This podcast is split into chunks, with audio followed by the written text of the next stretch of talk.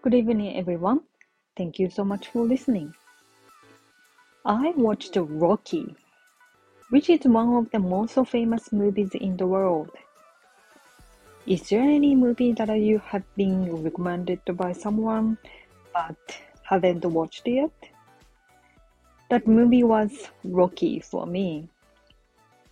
When I had dinner with a friend, he was about 50 years old. He recom- highly recommended Rocky, and I watched it. I love that movie, especially the scene where Rocky becomes a different, this different person from a pathetic nobody to a potential champion. The well-known soundtrack makes the scene even more dramatic. The portrayal of the relationship was memorable as well, totally different from nowadays.